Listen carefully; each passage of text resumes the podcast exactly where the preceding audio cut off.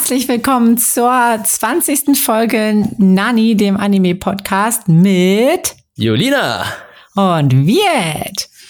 20 Folgen schon. 20 Folgen, es, es geht recht fix, ne? So im zweiwöchigen Rhythmus, das, äh, da kommen wir auf die 50 schon sehr schnell, glaube ich. Ja. Wir müssen uns dann irgendwelche besonderen Aktionen übernehmen für 50 und 100. Das ist ja, ist ja. Ist ja auch schon fast ein Jahr, dass wir damit angefangen haben, ne? Also ich weiß gar nicht. Hat, ich ich glaube, wir haben irgendwann kurz vor der Gamescom angefangen. Mhm. Stimmt, ja, muss, muss ja auch. Im zweiwöchigen Rhythmus, das Jahr hat 50 Wochen, also 49 ja, glaube ich, ne? 52 Wochen. Ach, fuck, oh mein Gott. Scheiße. okay. Und äh, wir haben einige Folgen ausfallen lassen aus äh, Krankheitsgründen, aber trotzdem müssten wir es ja schon fast geschafft haben, ne? Ein ganzes Jahr. Ja, stimmt. Ja, stimmt. Gamescom wäre ja auch schon bald tatsächlich. Ja, wäre. Ah, ja, mhm. sehr traurig. Ja, was, was haben wir denn, was haben wir denn mitgebracht? Sag mal, erzähl mal, was du mitgebracht hast. Also, ich habe tatsächlich nicht so viel mitgebracht, weil ähm, ich habe neben Anime habe ich eine Zeichentrickserie geguckt und zwar äh, She-Ra auf Netflix. Das ist ja jetzt eher mehr Cartoon, weil es ja aus Amerika kommt, aber Anime heißt ja eigentlich Animation. Ist eine super Serie, aber ich werde dazu, glaube ich, nichts erzählen, weil das, glaube ich, wäre für einen anderen Podcast vielleicht. Vielleicht wäre es für Nanu. Oder? Nanu. ich, ich, weiß nicht. Oh, what? oh, oh, okay, wir nennen es Oh, what? oh, what? Der Cartoon-Podcast. Ähm, ansonsten habe ich äh, Keep Your Hands Off Eishocken geschaut auf Crunchyroll und Cat's Eye, davon habe ich ja schon vor zwei Wochen erzählt, habe ich die Serie weitergeschaut. Und äh, das war's dann tatsächlich auch. Hm.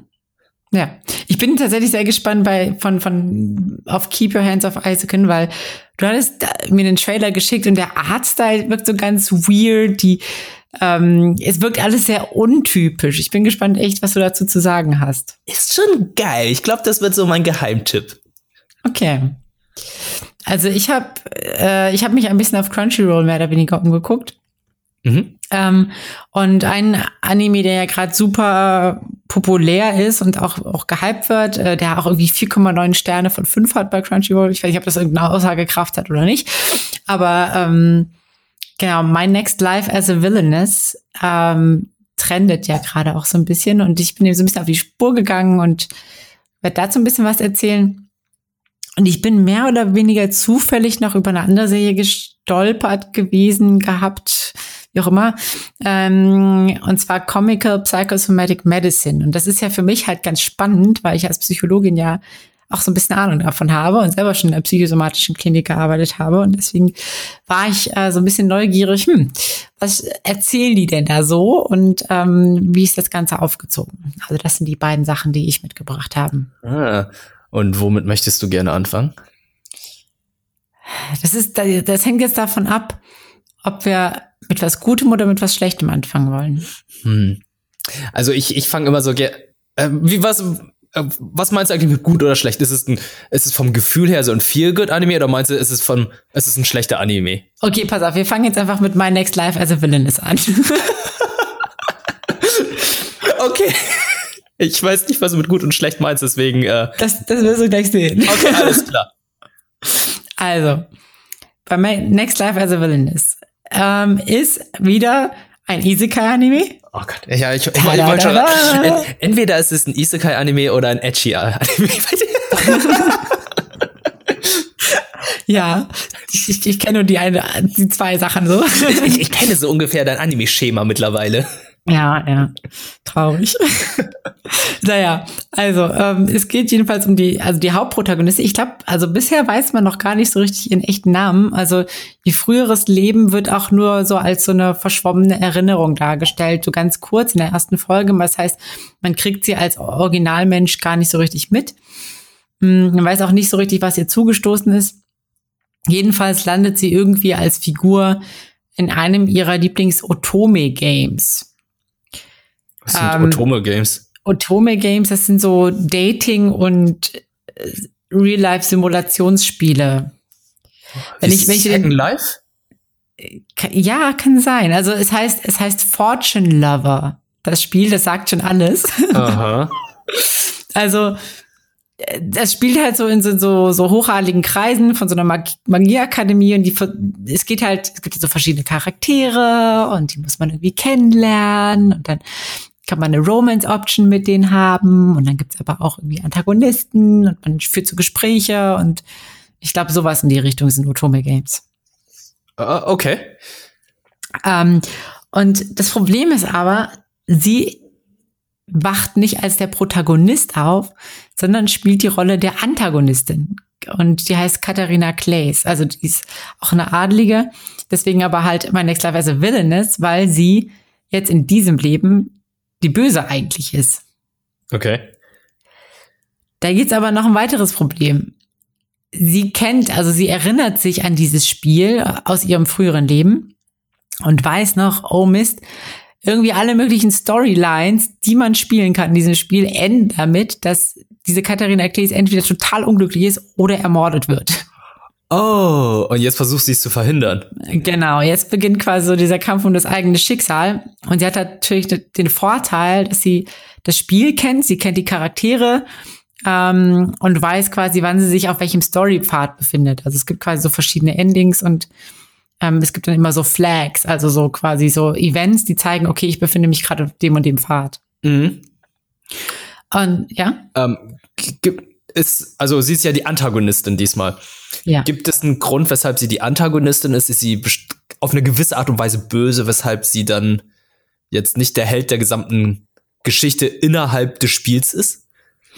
Ähm, Nee, dazu gibt's also zumindest gibt's dazu noch keine Info so richtig, ob sie irgendwas falsch gemacht hat oder ähm, zum Beispiel jetzt im vorherigen Leben oder so, oder warum jetzt genau die Antagonistin, also warum sie das genau ist.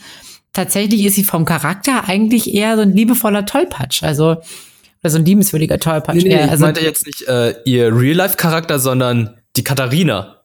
Ach so, ja. Der Charakter. Ähm, was, was macht sie denn zur Antagonistin? Ach so, ähm, also im Spiel. Ah, ja, ja, okay. Ja, im Spiel. Ich weiß, was du meinst. Also die Katharina Klees ist halt ähm, eigentlich so ein Charakter, der ähm, sehr gehässig ist, der so abschätzig ist, Intrigen spinnt. Ähm, die Hauptprotagonistin halt auf jeden mögliche erdenkliche Art und Weise versucht zu boykottieren, weil die Hauptprotagonistin ist nämlich eine bürgerliche. Und die Katharina Klees ist eine Adlige und sie mobbt die halt und so. Und ja, das ist quasi die Original Katharina Klees. Ah, okay. Genau. Und äh, ja, ich habe es schon ein bisschen vorweggenommen jetzt. Ähm, der Charakter, den sie jetzt dann verkörpert, also der, also der quasi als sie in, die, in die, ihre Rolle schlüpft. Sie ist halt eher so ein liebenswürdiger Tollpatsch und spielt gar nicht so richtig die Rolle der Antagonistin, sondern eben ihr eigenes Ding so ein bisschen. Und dadurch bringt sie natürlich das ganze Gefüge durcheinander. Ähm, das führt halt irgendwie dazu, dass sie alle möglichen Romance-Events mit nahezu allen männlichen und weiblichen Charakteren auf sich zieht. Oho ähm, welche eigentlich für die Hauptprotagonistin vorgesehen sind. also das heißt, sie wird als Antagonistin, schafft sie es irgendwie quasi Hauptprotagonistin zu werden und, und ja, dadurch, dass sie halt einfach nett ist und nicht dieser Arschcharakter, der sie eigentlich ist, ähm, kommt halt alles durcheinander. Und momentan ist noch nicht so richtig sicher, wohin das führen wird. Außer halt, ähm, wie aktuelle Memes zeigen, äh, Purification und so. Also äh, es wird interessant, was da jetzt auf Beziehungsebene teilweise abgehen wird. Uh, okay, aber diese, diese Romance-Optionen, sind die dann nur so, hm, wie soll ich sagen, so ein Ein-Episoden-Ding oder zieht sich, oder haben sie Konsequenzen, dass es dann in weiteren Episoden noch weitergeht? Äh, gute Frage. Also ich habe bis jetzt drei oder vier Episoden gesehen mhm. und es hat sich jetzt erst hauptsächlich so ein bisschen um die Kindheit gedreht. Ähm, aber es scheint so, als würde sich das durchziehen. Also man lernt natürlich erstmal die einzelnen Charaktere so ein bisschen kennen und äh, wie sie quasi in Beziehung stehen zu ähm, Katharina jetzt. Mhm. Ähm, es wird aber deutlich, dass dass sie alle, dass sie auch teilweise so ein bisschen um sie konkurrieren schon. Und dass, dass deutlich wird, okay, irgendwie haben die alle so ein bisschen Interesse an ihr. Äh, obwohl sie, also sie ist relativ früh schon quasi aufgrund von einem Unfall, das ist ein bisschen, bisschen bizarr, aber sie ist irgendwie hingefallen und der Prinz, der dabei war und sie quasi so ein bisschen gestützt hat, hat sich schuldig gefühlt, dass sie hingefallen ist und hat ihr deswegen einen Heiratsantrag gemacht, weil sie ja durch die Stirnwunde entstellt sei und als Wiedergutmachung, damit sie quasi nie, keine Nachteile auf dem Männermarkt hat, später heirat, also hat er quasi ihr die Heirat zugesichert. So funktioniert das also. Ja. Ja. Also Versicherungsbetrug mit adligen Leuten. genau, genau. Im Prinzip genau das, ja. Finde ich gut. Ja. Das ist, darum geht's so im Groben und Ganzen. Und ich weiß nicht, wie, wie klingt das für jemanden, der das jetzt nicht gesehen hat? Ähm, für mich klingt es halt wie eine Parodie zu Mass Effect. Bei Mass Effect ist es halt so, du bist Commander Shepard, du rammelst dich durch das halbe Universum, egal ob Mann, Vibe oder Alien. Ähm, du nimmst alles mit und versuchst die Welt zu retten. Und dann kommt jetzt der Antagonist oder ein Rivale und der cockblockt dann Commander Shepard und nimmt sich dann alles, was ihm eigentlich gehören sollte. Oder ihr. Ja. So kommt es mir gerade vor. Ja. Es we'll, we'll bang, okay? ja, ja, genau. also ich finde das äh, recht interessant. Also ähm, es ist natürlich wieder typisch Isekai, irgendwie mhm. ähm, so anderes Universum, jemand kommt in einen anderen Körper und so weiter. Aber ich finde es immer interessant, dann wieder herauszufinden, dass es nicht immer dasselbe. Also es ist zwar vom Genre her das gleiche, aber dass da wieder mal eine ganz andere Geschichte aufgezogen wird, dass man diesmal den Antagonisten spielt, der versucht, sein Leben zu retten. Denn bei Overlord war es ja auch so, dass man dass der Hauptcharakter, glaube ich, auch der Antagonist ist. Eigentlich. Stimmt ne? eigentlich. Ne? Ja, ja, stimmt, ja. Und da war es ja so, dass er auch irgendwie versucht, alles auf seine Art und Weise gut zu machen. Mhm. Aber hier ist es halt so, die Person weiß mir, dass was mit ihr passiert und versucht dann deswegen erst recht alles gut zu machen, damit sie dann überlebt. Ja. Gibt es ähm, dann auch so Konsequenzen wie bei Sword Art Online? Bei Sword Art Online zum Beispiel immer so, äh, stirbst du in der digitalen Welt, stirbst du in der echten Welt oder ähm, was passiert eigentlich mit ihr, wenn sie jetzt ihre Storyline nicht verhindern kann? Das äh, weiß man nicht so richtig. Also, äh, das ist auch ein interessanter Punkt. Also, im bisherigen oder in vielen Isekai-Anime ist ja immer auch so ein so düsteres Element. Das heißt, man hat es auch bei ReZero, dass ja dann quasi so resettet wird zum Beispiel oder mhm.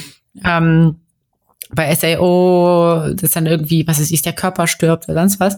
Darüber weiß man gar nichts. Man ist wirklich sehr, sehr in dieser Spielewelt drin. Und da ist alles wirklich sehr, so ein bisschen blumig, fröhlich, bunt. Ist ein bisschen schade, weil dann fehlt irgendwie der Beweggrund, weshalb sie dann versucht, es zu verhindern. Weil wenn sie schon wiedergeboren wurde, könnte sie sagen, ja, ja, okay, äh, wenn ich jetzt hier als Katharina Klaas sterbe, kann ich ja auch als andere Person wiedergeboren werden theoretisch, ja. oder?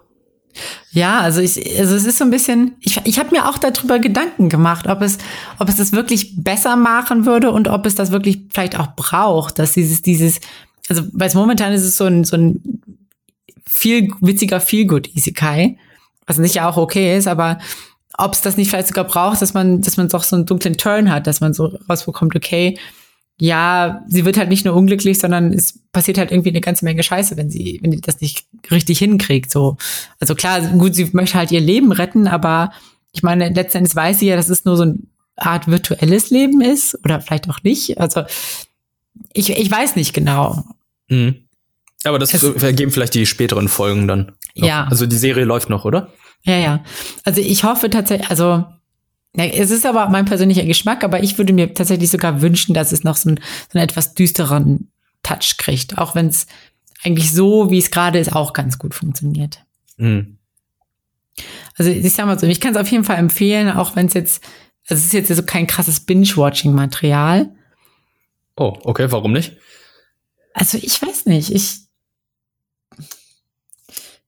ähm, ich, ich glaube, da, da, da scheiden sich die Meinungen. Ich glaube, es gibt bestimmt Leute, die sagen das ist krasses Binge-Watching-Material, wenn man möchte, wissen möchte, wie es weitergeht. Aber ich glaube, für mich war es das nicht so, weil es sehr viel einfach um die Beziehung ging und es nicht so einen krassen Storyplot gibt, weißt du? Also, also bis jetzt noch nicht. Ich glaube, das kommt jetzt, also weil jetzt ist sie quasi an der Magie-Akademie und jetzt wird es serious so. Mhm.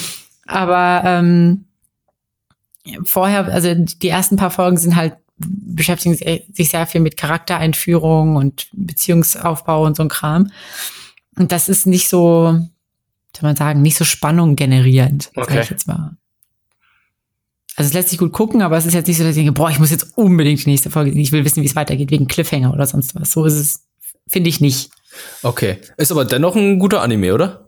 Ja, würde ich schon sagen. Okay, ähm, jetzt stelle ich dir die Frage, die du vorhin gestellt hast. Wollen wir mit einem guten oder schlechten Anime starten? Ist das jetzt der gute oder der schlechte Anime? Das war, das war der gute. Das war der gute. In ja. welchem Punkt? Also war es vom Feel-Good-Anime her, vom Gefühl her ein guter Anime oder meinst du jetzt einfach, äh, von der Qualität und Story her? Ich würde sagen beides. Ah, okay. Oh, dann bin ich mal gleich gespannt. Das heißt, das andere muss ja richtig düster sein. Ja, mal sehen. Oh Gott, mal sehen. Okay, aber vielleicht, ich, ich bin, ich kann es tatsächlich gerade nicht mehr aushalten. Bitte sag mir was zu Keep Your Hands Off of Isoken. Ah, Keep Your Hands Off Isoken. Ähm, ist ein sehr ungewöhnlicher Anime. Ich bin darauf auch nur gestoßen, weil ich auf äh, diversen Social Media Plattformen äh, Anime-Figuren in bestimmten Posen gesehen habe. Großes okay. Po du weißt ja, Posen ist ja ganz groß jetzt, seitdem wir Jojo gesehen haben. Das ist sehr ja. wichtig, das ist äh, charakteristisch, sowas erkennt man wieder. Und hier war es dann genauso. Ich habe mir das Intro dann angeschaut, was es ist. Und das erste, was man sieht, das sind diese drei Schulmädchen, die äh, nicht so typisch Schulmädchenmäßig gezeichnet sind wie ein Anime. Schulmädchen Anime sind ja immer überwiegend ähm, sexy, was sehr komisch ist, ne? Und wenn man bedenkt, mhm. Oberstufen- und Mittelstufenmädchen, die haben nicht sexy zu sein. Und ja, hier sehen die halt einfach wie ganz normale Schulmädchen aus, wie man sich japanische Schulmädchen vorstellt, die dann zu abgedrehten, catchy Musik tanzen und die ganzen Bilder herumschwirren. Und ich dachte so, okay, das Intro hat mich überzeugt. Es ist cool, es sieht gut aus, die Musik ist gut. Äh, ich möchte sehen, was das ist. Ich habe keine Ahnung gehabt, in welche Richtung ich mich damit begebe. Und war dann sehr überrascht, als ich die erste Folge gesehen habe. Es war eigentlich ein recht bodenständiger Anime. Es ist, glaube ich, auch zum Teil ein bodenständiger Anime mit sehr abgetretenen Charakteren. Und zwar geht es darum, dass äh, Midori Asakusa, Asakusa ein Mädchen ist, ein Schulmädchen ist, ein Oberstufenmädchen, Schulmädchen, die ein großer Fan von Anime ist. Von klein auf hat sie schon immer ähm, Skizzen gemacht, sich Szenarien für Filme ausgedacht, sich die Umwelt angeschaut, sich diverse Anime angeschaut, die so ein bisschen, glaube ich, an Hayao Miyazaki anspielen. Und als sie dann etwas älter wurde in der Oberstufe, dachte sie sich, oh, ich möchte unbedingt einen Anime-Club gründen. Aber es gibt schon einen Anime-Club, weshalb äh, es dann Probleme gibt.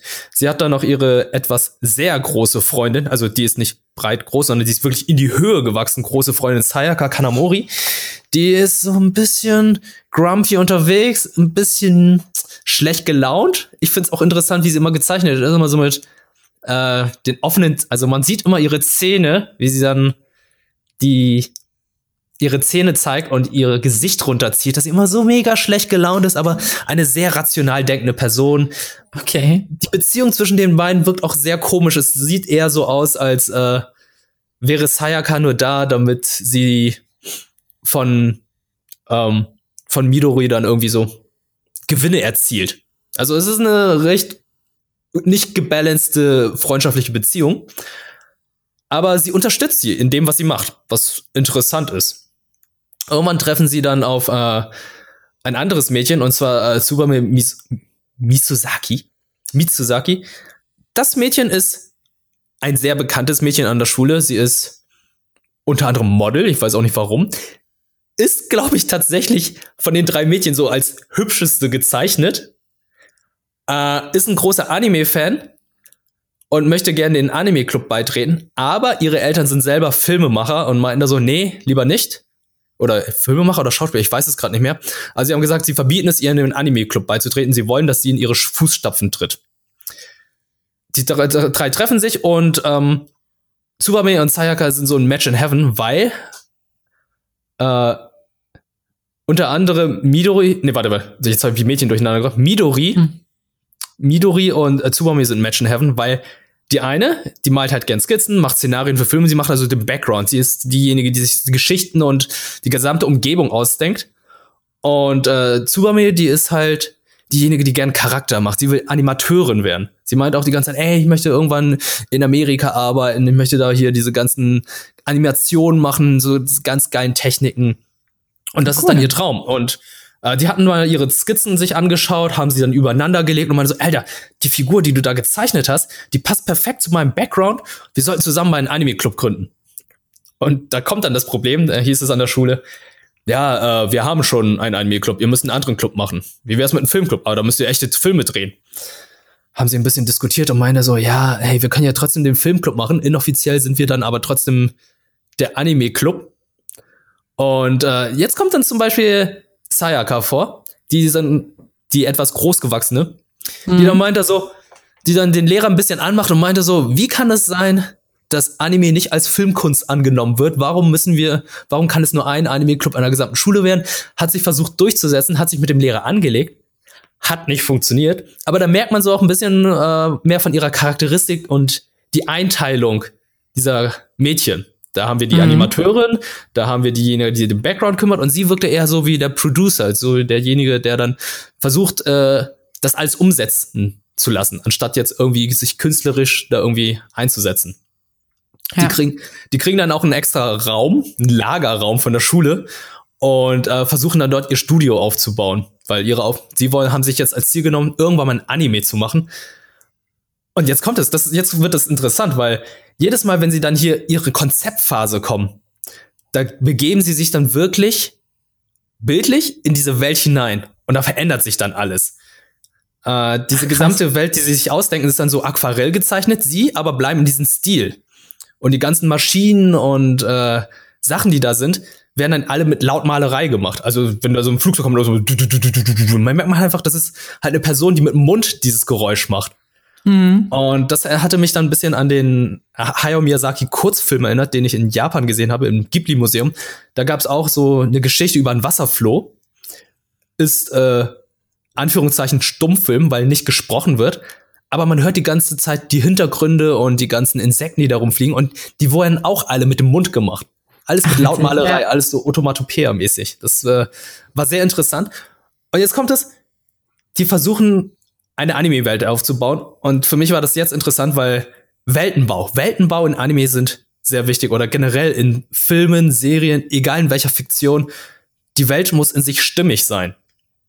Und da haben sie gesagt, okay, ähm, stell dir vor, wir bauen jetzt ein Flugzeug. Das sieht ein bisschen so aus wie eine Libelle. Da haben sie noch erklärt, okay, das muss dann halt äh, so ein Konstrukt sein, es muss hier an dieser Stelle stabilisiert werden, es muss so ein Gerät drin haben.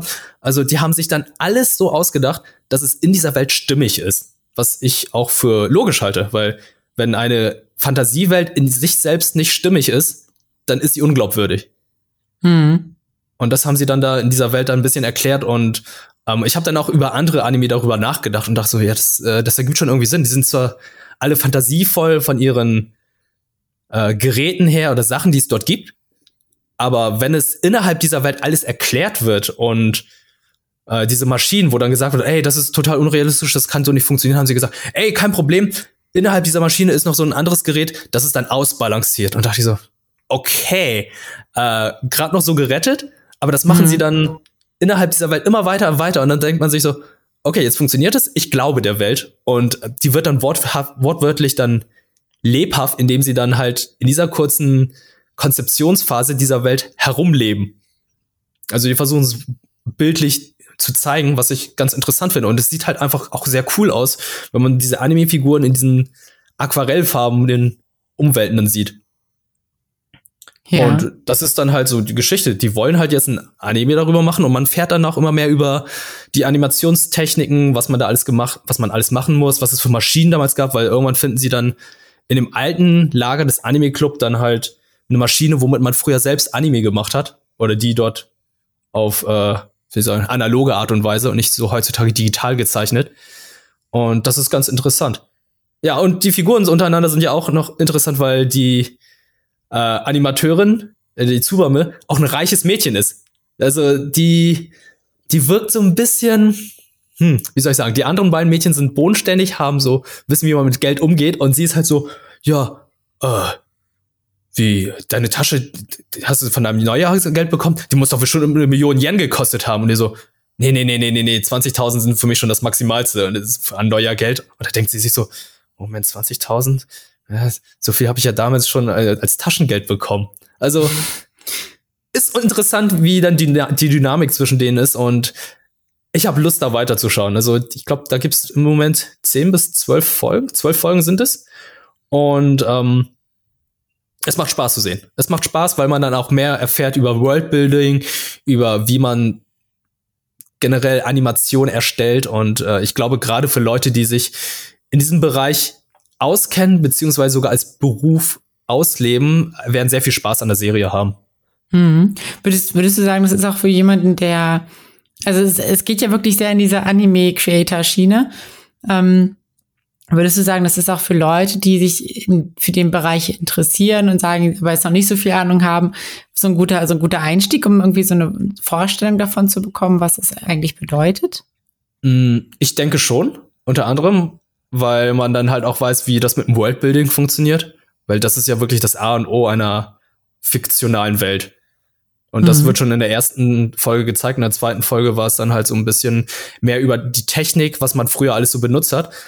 Aber ich weiß gar nicht, wie es heutzutage ist, ob man heutzutage in Anime jetzt nicht eher mehr digital zeichnet oder nicht. Mhm. Wird man vielleicht noch erfahren.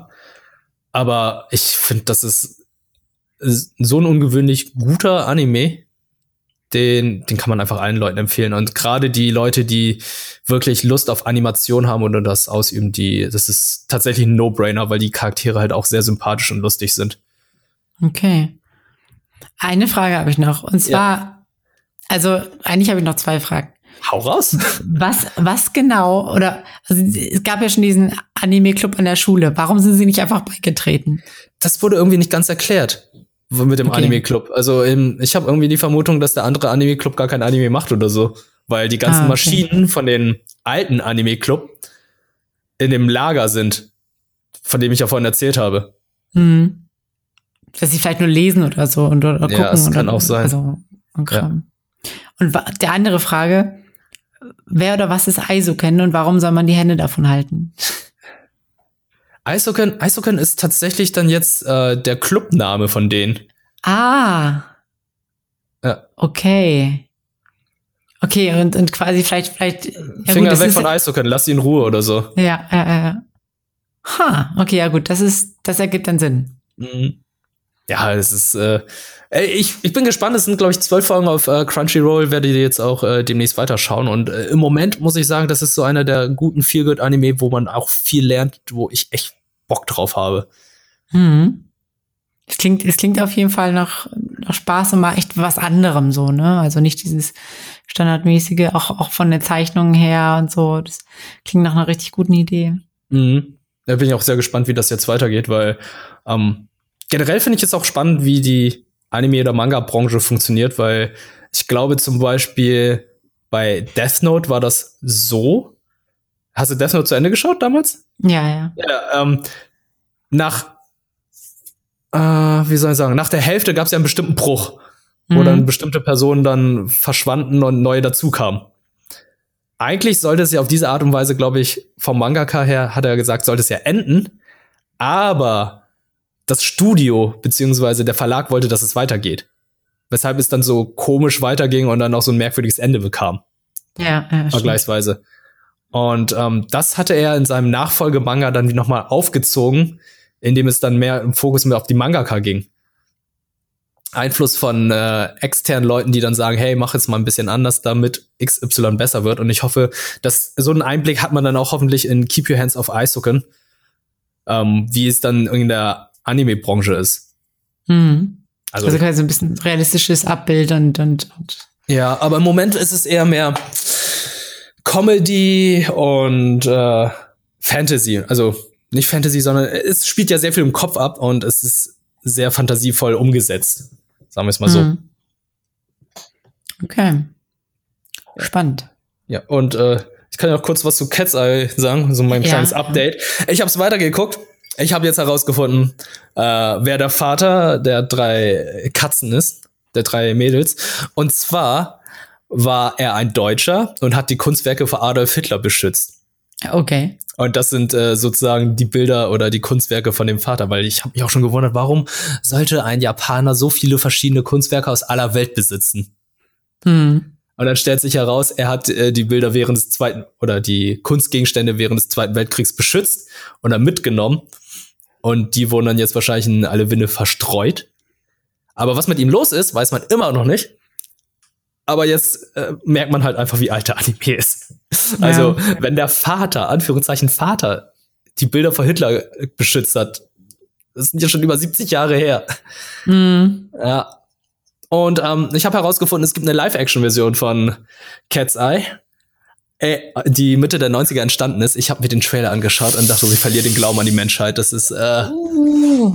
Oh, ich, meine, ich meine, das ist, also, Moment, ich muss jetzt mal kurz einhaken. Ich meine, Cat's Eye, so von der Story und was man, was man so erwartet oder auch von dem Zeichenstil, ist es ja noch einer der Anime, die man tatsächlich wahrscheinlich so noch ganz gut hätte umsetzen können, oder? In Real Life. Ja, aber wenn man sich äh, den Trailer anschaut, denkt man sich, kannst du dich noch an die, ähm, die Batman-Filme aus den 90ern erinnern, mit dem Batnippel und so weiter, die sehr bunten Batman-Filme mit Mr. Freeze und Two-Face und so. Ja, ja. Und diesen crappy Plastikkostüm.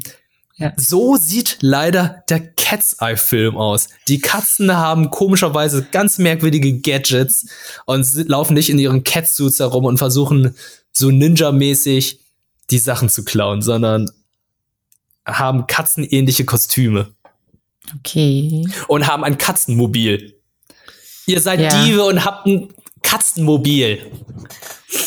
Das am besten genau vor dem Café parkt.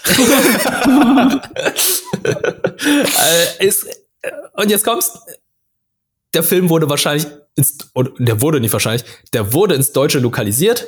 Den gibt es auf Deutsch. Die DVD gibt es für sieben Euro und ich überlege mir gerade tatsächlich, die DVD zu kaufen, oh. um mir den Film mal anzutun. Okay, vielleicht sollten wir, vielleicht sollten wir dann, also wenn dann wieder Corona vorbei ist oder so, vielleicht sollten wir da auch so, so einen Abend machen, wo wir uns das angucken und immer, wenn wir so richtig hart cringen, müssen wir trinken oder so. Ich bin dann, glaube ich, nach fünf Minuten weg. Wahrscheinlich schon. da musst du mir erzählen, wie der Film endet. ja, ja, okay. Ich weiß nicht, ob ich es bis zum Ende überlebe, aber. Wir müssen zwischendurch Pause machen, um dann na, nachzukaufen. Ja, wahrscheinlich. Oh mein Gott. Ja, das war mein Update zu Cat's Eye und äh, vielleicht kann ich ja die nächsten Wochen ja mehr dazu erzählen, weil ich gucke da immer noch fleißig weiter. Es ist es es macht Spaß, es fühlt sich halt an wie früher, aber die Musik, die wiederholt sich sehr schnell und sehr oft. Also es gibt nicht sehr viele Musikstücke und das Team geht dir irgendwann nicht mehr aus dem Kopf, weil du es in jeder Folge zweimal hörst. Ah, okay.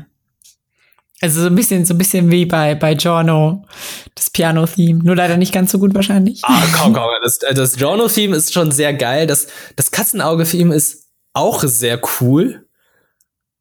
Aber ich weiß nicht, es gibt nicht verschiedene Remixes, es gibt nicht verschiedene Mischungen draus. Das Giorno-Theme, da haben sie ja verschiedene Teile raus. Also das, das geht ja drei Minuten lang und dann nimmt man immer so einzelne Fragmente davon zum Teil.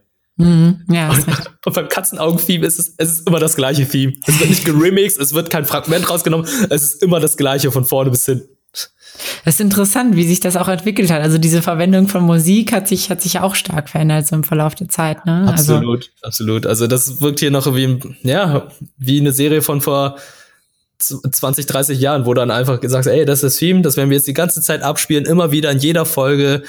Ähm, ja, ist wie bei Power Rangers. Jedes Mal das Power Rangers Theme, jedes Mal die E-Gitarre, Verwandlung und so weiter. Es ist mhm. und Sailor Moon, jedes Mal das gleiche. Action, ja. Katzenaugen-Theme. Ja, es bleibt, es bleibt dadurch halt irgendwie so im Kopf. Ne? Das war, glaube ich, so der ursprüngliche Gedanke, aber es ja. wird irgendwann auch nervig. Ja, zum Binge-Watchen ist es dann nach einer Zeit, die Serie macht Lust und Laune, aber die Musik ist dann halt irgendwann, ah ja, jetzt wird wieder die Musik abgespielt, jetzt beginnt die Action. Ja. Ja gut, es ist halt, ist halt echt so, man, es ist halt eine andere Zeit gewesen. Ne? Da, hat, da lief das eine Woche oder eine Folge pro Woche oder sonst was. Und dann kann man das auch machen. Aber heutzutage ist das Konsumverhalten halt einfach anders. Ja, ja heutzutage kannst du einfach sagen, ja, ich gucke mir jetzt drei bis vier Folgen hintereinander an. Ja. Hm, spannend. Ja. Ja, kommen wir zu Comical Psychosomatic Medicine.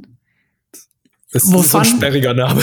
Ja, wovon man theoretisch auch vier Stück hintereinander gucken könnte, weil die jeweiligen Episoden nur fünf Minuten lang sind.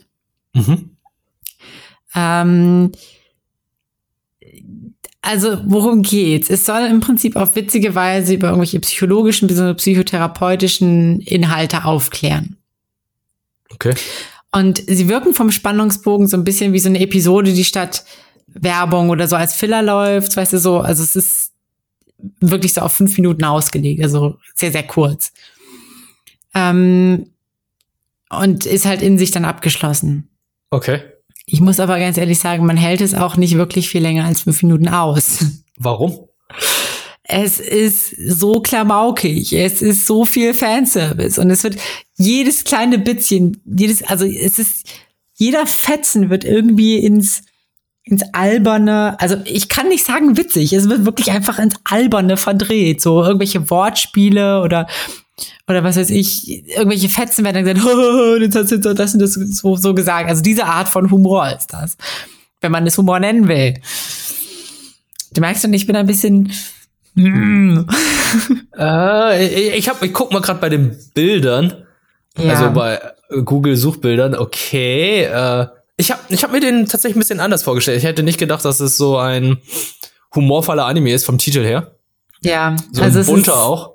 Ja, es ist wirklich, es ist ex extrem. Also gerade auch die ersten Folgen ist, ist halt auch irgendwie, du hast halt diesen Psychologen, ähm, der halt die Sachen immer erklärt und dann hat er aber noch seine Krankenschwester, die halt einfach purer Fanservice ist und Aha. irgendwie sie immer, immer lüstern ist und auf alles Mögliche und was auch immer. Ähm, und das Problem ist so ein bisschen, oder es ist so ein bisschen schade, weil ich glaube, jeder Slice of Life Anime, der so in so einem Psychotherapie-Setting gespielt hätte, wäre besser und informativer gewesen als das, was sie da abgeliefert haben. Okay. Weil, also, man erwartet sowas, bei Psychosomatic Medicine denkt man so, ja, okay, es geht auch viel irgendwie, also zumindest als, als jemand, der auch in dem Bereich schon gearbeitet hat, denkt man so, okay, es geht sehr viel äh, um Angststörungen, es geht um Depressionen, vielleicht Trauma, vielleicht auch so ein bisschen Sucht, sowas in die Richtung. Ähm, weil das sind halt so die Haupterkrankungsbilder. Mhm. Aber nein, sie hauen halt voll auf die Kacke mit irgendwelchen Sexualstörungen, wie zum Beispiel erektile Dysfunktion. Wie kommt das? Wann ist es irgendwie halt eher normal, wann nicht so? Ähm, und ziehen das halt aber auch so ein bisschen ins Lächerliche und haben aber auch direkt natürlich zwei Folgen dazu gemacht. Was? Dann, dann aber auch sowas wie Voyeurismus oder Exhibitionismus oder teilweise auch so Sachen wie Farbpsychologie, wo eben die wissenschaftliche Datenlage wirklich eher schwach ist. Also es ist äh, äh, nicht, es ist nicht gut. Es ist einfach nicht gut. Kein guter Anime, okay. Also du hättest jetzt eher mehr gedacht, dass sie damit wirklich wissenschaftlich umgehen, es analysieren und auch eine gewisse Ernsthaftigkeit da reingesteckt wird. Ja, ja, irgendwie schon. Mhm. Aber es ist halt wirklich einfach nur Klamauk und halt nicht mal wirklich nicht mal wissenschaftlich so, weißt du, also es gibt halt, es gibt ja auch, also es gibt eine Folge zu Depression, beziehungsweise es gibt auch eine zu Trauer. Ja. Wir werden halt, also es gibt ja dieses ganz, ganz berühmte, diese Stufen der Trauer. Mhm. Ja. Ne, normalerweise, also in der, in der Literatur sind es fünf Stufen, äh, Ablehnung, Wut, Verhandeln, Depression, Akzeptanz. Also dass man erst, also die Sache ist auch, die, die, die Forschung hat gezeigt, dass man eben nicht nacheinander die Stufen abläuft und auch nicht alle, sondern dass es unterschiedlich ist, wie viele von denen man abläuft, wie lange man die abläuft und so weiter. Das ist, man kann das nicht so richtig fest sagen mit, hier, du musst jetzt die und die, die Stufe durchlaufen. Mhm.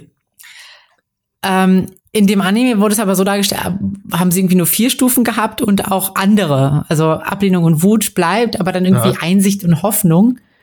Und ich mir denke, das macht keinen Sinn. Hoffnung macht doch keinen Sinn. Das macht keinen Sinn. Hoffnung, Hoffnung macht überhaupt keinen Sinn. Also wenn jetzt Person XY tot ist, dann kannst du nicht sagen, oh, hoffentlich lebt sie dann doch noch. Ja, genau. Und genauso wurde es aber auch in dem Anime dargestellt. So, so, also es ging, haben das irgendwie an so einem General irgendwie auf, aufgezogen, der dann eigentlich sterben würde. Und der hatte dann auf einmal wieder Hoffnung, dass er doch überlebt. Und ich denke so, ja, darum geht's halt nicht. So funktioniert das nicht. Oh Nein. Oh Gott. Das weiß sogar ich, obwohl ich jetzt mich nicht damit auskenne tatsächlich. Ja, und dann werden halt auch so komische Tipps gegeben, wie so, ja, man sollte die, die Phasen so schnell wie möglich zu durchlaufen, ähm, damit es quasi so vorbei ist, so Speed-Dating-mäßig. What? Und das ist halt vollkommener Bullshit. So, das ist halt, nein. Moment, das, dachte, das macht ja Leute kaputt. Ja, genau, genau das. Es ist total kontraproduktiv. So, so Trauer ist halt echt so ein eigenes Ding und das dauert so lange, wie es dauern muss oder was auch immer. Und da kommt alles Mögliche drin vor, aber nichts muss. So, alles kann, nichts muss. Das ist so die psychotherapeutische Haltung zu Trauer. auch zu Sex, aber auch zu Trauer. Äh, Sex auch? Okay. naja, okay, also ist mal so ein bisschen, bisschen lächerlich gemacht, aber Akzeptanz. Ähm, ja, und es ist halt. Äh, es macht, also es ist halt ärgerlich. Es ist halt wirklich schade, weil es, es tut so, als würde es Wissen vermitteln, aber es erzählt eigentlich nur Quatsch. Oder viel Quatsch, sagen wir es so. Vielleicht ein paar Sachen sind auch dabei, die ganz, ganz gut sind. Aber ist es sich äh, der Lage bewusst, dass es Quatsch erzählt, oder versuchen sie es wirklich jetzt als äh, wissenschaftlich korrekt rüberzubringen? Nein, sie versuchen das als wissenschaftlich korrekt rüberzubringen. Und das ist das Problem. Oh Gott, das ist ja das Schlimmste überhaupt. Also wenn sie jetzt äh, Disclaimer haben, so vorne und Ende, hey Leute, das ist nur eine Parodie, es soll einfach nur Spaß machen. Das ist ja alles ja. cool, Anführungszeichen, vielleicht nicht alles, aber es ist okay. Ja. Aber wenn sie jetzt das hier als wahre Münze verkaufen, sehe ich da auch eher ein Problem. Ja, das, das Problem ist halt auch, das, das soll jetzt kein Japan-Bashing sein, so, aber die asiatischen Räume sind, was Psychotherapie angeht, eine ganze Ecke hinter, hinter den westlichen so. Die sind halt teilweise noch so psychoanalysemäßig und das ist, das haben wir schon vor mehreren Jahrzehnten abgelegt. Äh, na, ich glaube, in Asien ist es eine laufende rote Flagge. Ja. Uf, ja, also ich sag mal so, die Serie ist einfach Mist. Ich vielleicht, oh. ja, ja, vielleicht ja. bin ich irgendwie besonders kritisch so, aber wenn man irgendwie den Versuch unternimmt, irgendwie was Edukatives zu machen und irgendwie da was, was zu vermitteln, dann sollte man es halt eben auch richtig machen und nicht ich scheiße. So. Nee, aber ich finde es auch vollkommen in Ordnung, wenn du jetzt sagst, dass diese Serie kompletter Mist ist, weil ey, wir konsumieren so viele Sachen mittlerweile. Wir gucken so viele Serien. Auch im Anime-Bereich gucken wir so viele Serien und da kann nicht alles gut sein. Und da können wir auch einfach mal sagen, wenn irgendetwas Mist ist und wenn du jetzt wirklich sagst, es ist Mist, dann ist es halt Mist. Ja. Aber gut, ja, das sind jetzt auch, man kann sich die Serie mal anschauen, es sind ja auch nur fünf Minuten, das tut keinem weh, glaube ich. Genau, genau. Das ist, das ist so der, das ist, muss man dem noch zugute halten. Wenn ihr reinschaut und also der gleichen Konklusion kommt wie ich, habt ihr nur fünf Minuten verschwendet. Wobei ich habe tatsächlich, ich habe glaube ich zehn Folgen oder so geguckt. Oh Gott, dann sind das 50 Minuten. Ja. Weil ich dachte, hey, wenn du dir, wenn du darüber redest, dann musstest du wenigstens auch irgendwie ein fundiertes Dings haben und äh, eine fundierte Meinung und nicht nur irgendwie zwei Folgen geguckt haben. Mhm. Aber es wurde einfach nicht besser. Ich, ich sehe gerade noch den Stichpunkt am Ende. So, Punkt. genau. Genug Schabernack. Ja. Ja. Ja, das, das, mehr kann ich dazu nicht sagen. Krass. Wow, also äh, ich habe es bisher noch nicht so oft erlebt, dass du irgendwie gesagt hast, dass es irgendeine Serie Mist ist, aber hier kann ich es irgendwie nachvollziehen, weil du arbeitest ja tatsächlich in diesem Bereich und wenn hier dann so viele falsche Fakten aufgezählt werden und als wahre Münze verkauft werden, dann müsste das, da fühlt man sich schon ein bisschen verarscht. Ja. Ja. Ja, auf jeden Fall. Das, ich glaube, deswegen bin ich auch so emotional aufgewühlt mhm. bei der ja. Besprechung dieses Themas. es ist äh, verständlich. Ja. Ah, ich, und dann hat es noch so einen sperrigen Namen. Oh. Ja. Ich habe mir gerade eben die Bilder angeschaut. Also wir haben da ein ein. Sind es alles Ärzte? Nee, also der, der mit, den, mit dem äh, Kittel um, also der Typ, der ist Psychologe wohl, oder? Okay. Und dann haben ähm, wir einen ähm, Typen mit der Kamera, der dann direkt auf seinen Schritt zielt, was ja, genau. ein Teleskopobjektiv hat, der wirkt eher wie ein Voyeur. Ja. Dann haben wir einen Typen, der Frauenunterwäsche trägt und ein BH im Mund hat, der wirkt halt wie ein Unterwäschedieb. Ja. Und ja, einen genau. Mann, auf, der auf Fesselspiele steht. What the ja. fuck? Ja, genau. Und es ist halt, es ist halt die ganze Zeit so, so vollkommen unnötig sexualisiert und, und so vollkommen unnötig. Ah, oh, weiß nicht. Das, das einzige, das wirklich fucking einzige, was die Serie witzig gemacht hat, ist, sie haben ähm, eine Anspielung auf Baby Metal gemacht. Mit äh, Ladybeard ist da, ne? Ja, genau, mit Ladybeard.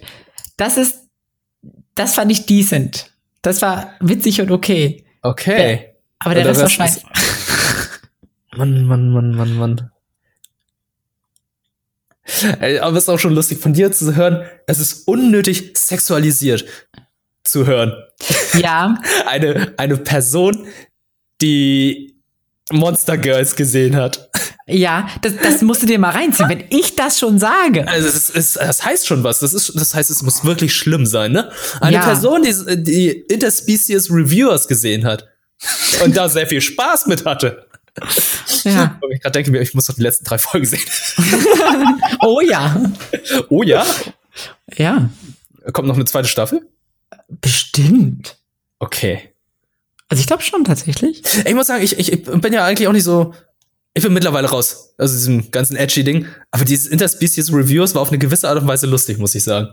Ja. Muss ich zugeben. Ja, es, es war, war, es war nicht schlecht. Es war nicht schlecht, ja. Und wahrscheinlich äh, geht es da mit ähm, gewissen Fetischen besser um. Oder versucht sie äh, auf eine gewisse parodische, parodierte Art und Weise besser darzustellen als jetzt äh, Comical Psychosomatic Medicine. Auf jeden Fall. Und das wird, das ist so total absurd. Aber Interspecies Reviewers geht sehr viel wertschätzender so viel wertschätzender mit verschiedenen sexuellen Vorlieben um als Psychosomatic Medicine. Oh so, Gott. Das ist, das muss man sich mal reinziehen. So. oh Gott, das ist, oh Gott, oh Gott, das ist eine starke Aussage. Ja. Dieses, diese, diese Haltung, ja, ey, ich kann, kann irgendwie nachvollziehen, warum du das und das stehst, das und das hat irgendwie seine Vor Vorteile und so. Mhm. Und, und bei, bei Interspecies Reviews ist es halt gar nicht so. Äh, bei, bei Comic, äh, ja. genau, bei Psychosomatic Medicine Gedöns da. Oh Gott. Also ich, ich merke gerade, wie erleichtert du bist. Das, du hast es dir aus der Seele gesprochen, ne? Ja, ja. Das, also, das, ich musste das, mal loswerden. Das war jetzt, das hat mich belastet. oh Mann, oh Mann. Ich, ich hoffe, euch da draußen hat es nicht so belastet. Ja. Ich hoffe es auch. Ich hoffe, ich hoffe, ihr könnt damit jetzt auch abschließen und Vielleicht findet ihr, könnt ihr der Serie ja sogar was abgewinnen, aber ja. ich nicht. Also, wenn ihr die Serie mögt, ne, dann mögt ihr sie.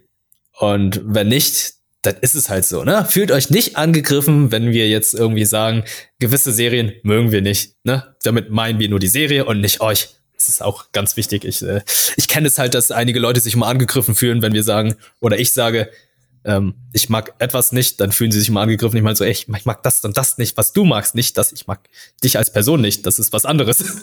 Ja, ja muss man auseinanderhalten. Es ist, es ist halt ein Geschmacksurteil. Ein Geschmack ist, ist, halt unterschiedlich. Genau. Gut. Damit wäre es auch schon wieder für heute, ne? Damit wäre es auch schon wieder für heute, ne? Ah, ja, ah. gut vorangekommen, muss ich sagen, wenn man bedenkt, dass wir in Anführungszeichen eigentlich nur drei Themen hatten. Ja, ja. Auf jeden Fall. So, ah. und welchen Isekai guckst du jetzt als nächstes? ähm, ich habe da tatsächlich äh, einen, ich weiß nicht, ob das ein Isekai ist, aber ob es da überhaupt schon ein Anime zu gibt, aber Ultraverse liest momentan, glaube ich, so ähm, zu, ich habe irgendwie 300 Schleime oder 100 Jahre lang Schleime getötet und bin jetzt aus Versehen Max-Level oder sowas. Meine Wiedergeburt als Schleim? Nee, nee, nee, nee, ist noch mal was anderes. Okay. Es, gibt, es geht, dreht sich viel um Schleim immer bei Isika, warum auch immer. Aha. Aber ähm, das ist noch mal was anderes. Ich weiß nicht, ob es das nur der Manga ist oder ob es den auch, das auch schon als Anime bald gibt, aber, aber möchte ich noch mal gucken. Okay. Also ich habe auf Crunchyroll mir ein paar Sachen zusammengesucht. Mhm. Und zwar habe ich äh, Golden Kamui. Ah. Das habe ich. Aber da ähm, hatten wir schon mal drüber gesprochen, oder? Ich weiß ich mein, nicht, aber gerade bei solchen, wie soll ich sagen, ähm, Kriegsanime, da habe ich halt immer so ein bisschen Angst, dass es ja zu sehr äh, Propaganda ist, weil ich habe so einige asiatische Kriegsfilme gesehen und die sind sehr, wie soll ich sagen, einseitig dargestellt. Mhm. Also entweder auf, äh, egal auf welcher Seite es ist, ist es immer sehr heldenhaft in der einen Seite. Gilt eigentlich auch in der westlichen Kultur so, ne? Amerikanische Kriegsfilme, die Amerikaner sind immer die leidtragenden Personen. Ja. Äh, ich bin mal gespannt, wie das im Anime umgesetzt wird ob das dann auch so ist, weil zum Beispiel bei Violet Evergarden, da war der Krieg ja eher so im Hintergrund, der wurde ja immer mhm. so im Hintergrund erwähnt und da gab es ja keine richtige Fraktion, also es gab ja keine richtigen echten Nationen, die dargestellt wurden. Hier geht's ja, glaube ich, wirklich um einen japanischen Kriegshelden.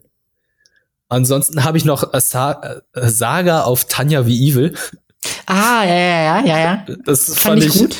Hast du gut hast du gesehen? Ja. ja. Mhm. Das finde ich auch interessant. Ist es ist es wirklich eine Deutsche? Ja, also ich ich bin mir nicht ganz nein. Also ich glaube, der Hauptcharakter ist eigentlich Japaner, mhm. wird aber quasi in einem Setting wiedergeboren, was so ein bisschen Zweiter Weltkrieg mäßig ist. Ah, okay. Auch nicht ganz, aber. Weil, weil die erste Folge steht, der Teufel vom Rhein und ich kenne nur einen Rhein. Ja, ja. Ja, anscheinend, vielleicht spielt es doch in Deutschland. Okay. Und, und ansonsten habe ich noch Darling in the Franks drin in der Playlist. Und da traue ich mich noch nicht reinzugucken. Es ist äh, ein Anime von Studio Trigger. Mhm. Das sind die, die auch ähm, äh, Killer Kill und äh, oh Gott, wie heißt nochmal dieser Anime mit den Bohrern? Mit den, mit den Drills. Äh, äh, äh, äh, äh, Guren Lagan. Ach so, ja, ja, ja. Ja, von den gleichen Studios. Und da sieht der Mac irgendwie noch ein bisschen merkwürdig aus und die Positionierung der Mac-Piloten sieht aus wie Sexposition. Das ist also. Okay. Okay. das haben wir auch gedacht. So, okay. da, da, äh, hab aber auch gehört, dass es ein ganz guter Anime theoretisch sein soll, aber das sind so gerade so Faktoren, so, wenn der Mac nicht cool aussieht, äh, äh, ja, muss ich mir noch ein bisschen überlegen. Aber erst gucke ich hier Keep Your Hands Off Ice und ja. weiter an. Ich, ich bin tatsächlich so ein bisschen, so ein bisschen unentschlossen. Also, der Isekai-Quell wird auf keinen Fall versiegen. Es gibt ja, es gibt ja genug von hier, ich wurde als achter Sohn von einem König geboren oder ich äh, bin als, als Bücherwurm wiedergeboren oder ich, äh, was weiß ich, bin auf einmal in irgendeiner Dämonenschule oder sonst was, was, was auch immer. Da gibt's, gibt's ja endlos. Was aber auch nicht zu, also nicht zu unterschätzen ist, es gibt ja auch viele ähm, edgy Sachen, die ich noch gucken könnte. Nämlich zum Beispiel Interviews with Monster Girls. Ich, ich glaube nämlich, das ist das die Fortsetzung von Monster Girl. Es klingt total so, ne? Es klingt total so. Ich glaube aber, nein. Also die, die Charaktere sehen anders aus. Ähm, oder eben auch, was auch, glaube ich, ganz bekannt ist, Miss Kobayashis Dragon Maid. Miss was ja, das, da geht's, geht's irgendwie um so eine Hausangestellte, die eine Drachenfrau als Maid hat und, und so. Also, mal schauen, was es wird. Ob es eher die Isekai-Richtung oder die Edgy-Richtung geht. Ich gucke aber auf jeden Fall auch noch Tower of God weiter und das ist, das lohnt sich auf jeden Fall. Kann ich noch mal so sagen. Also es ist jetzt mittlerweile die neunte Folge draußen. Mhm. Lohnt sich. Macht Spaß oder ist gut. Oh, ich, äh, ich habe hier noch was. Ich habe äh, mir Anime auf Amazon bestellt. Die sind gerade im Angebot. Ich weiß ah, nicht warum, okay. aber äh, Amazon hat gerade Anime im Angebot und da habe ich noch einige äh, bestellt, die äh, Moment, ich, hab, ich sehe gerade, dass ich was doppelt bestellt habe. Das muss ich mal gleich canceln. so darf es nicht sein. Äh, ich habe Noir bestellt. Ah ja, richtig. Die komplette Blu-ray-Reihe. Also falls es einige noch kennen, die Serie, die lief damals auf MTV. Mhm. Da habe ich jetzt äh, auf Amazon für 20 mir geschossen und äh, Furikuri haben mir geholt. Ich habe die Serie nie gesehen und äh, anscheinend ist es ja ein moderner Klassiker, den ich noch mal nachholen muss. FLCL, falls es dir was sagt. FLC? Nee. Nee. Aber nee. Ähm, ich glaube, wenn du die Bilder siehst, erkennst du sofort, worum es, äh, welchen Anime das ist, es sich handelt. Ich habe sie gerade geschickt. Ja. Und äh, da haben wir die Collectors Edition geholt, die kostet 10 Euro. Also ah. da dachte ich so, kann ja. man sich ja mal antun. Hm. Ja, ich bin auf jeden Fall gespannt, was du zu Noir sagst, weil ich, uh, ich habe es geliebt damals. Ich hatte aber auch einen harten Crush auf die eine der Protagonistinnen. Äh, ähm, ich ich habe ich hab die Serie damals gesehen, aber ich weiß gar nicht mehr, worum es geht und wie es endet. Mhm. Stimmt, an das Ende erinnere ich mich auch nie so richtig. Aber ich weiß halt, es hat einen sehr, sehr coolen Soundtrack und ein sehr schönes Intro gehabt. Ja. Ja, auf jeden Fall. Das war's dann auch. Na gut, also dann wissen wir nächstes Mal vielleicht, vielleicht nur. Ja. Das ist ungefähr jetzt ein Teaser für die nächste Folge. Mhm. Okay, mal schauen. Gut, vielen, vielen Dank, dass ihr erstmal wieder mit zugehört habt. Und ähm, ja, freut euch auf die nächste Folge. Bis bald.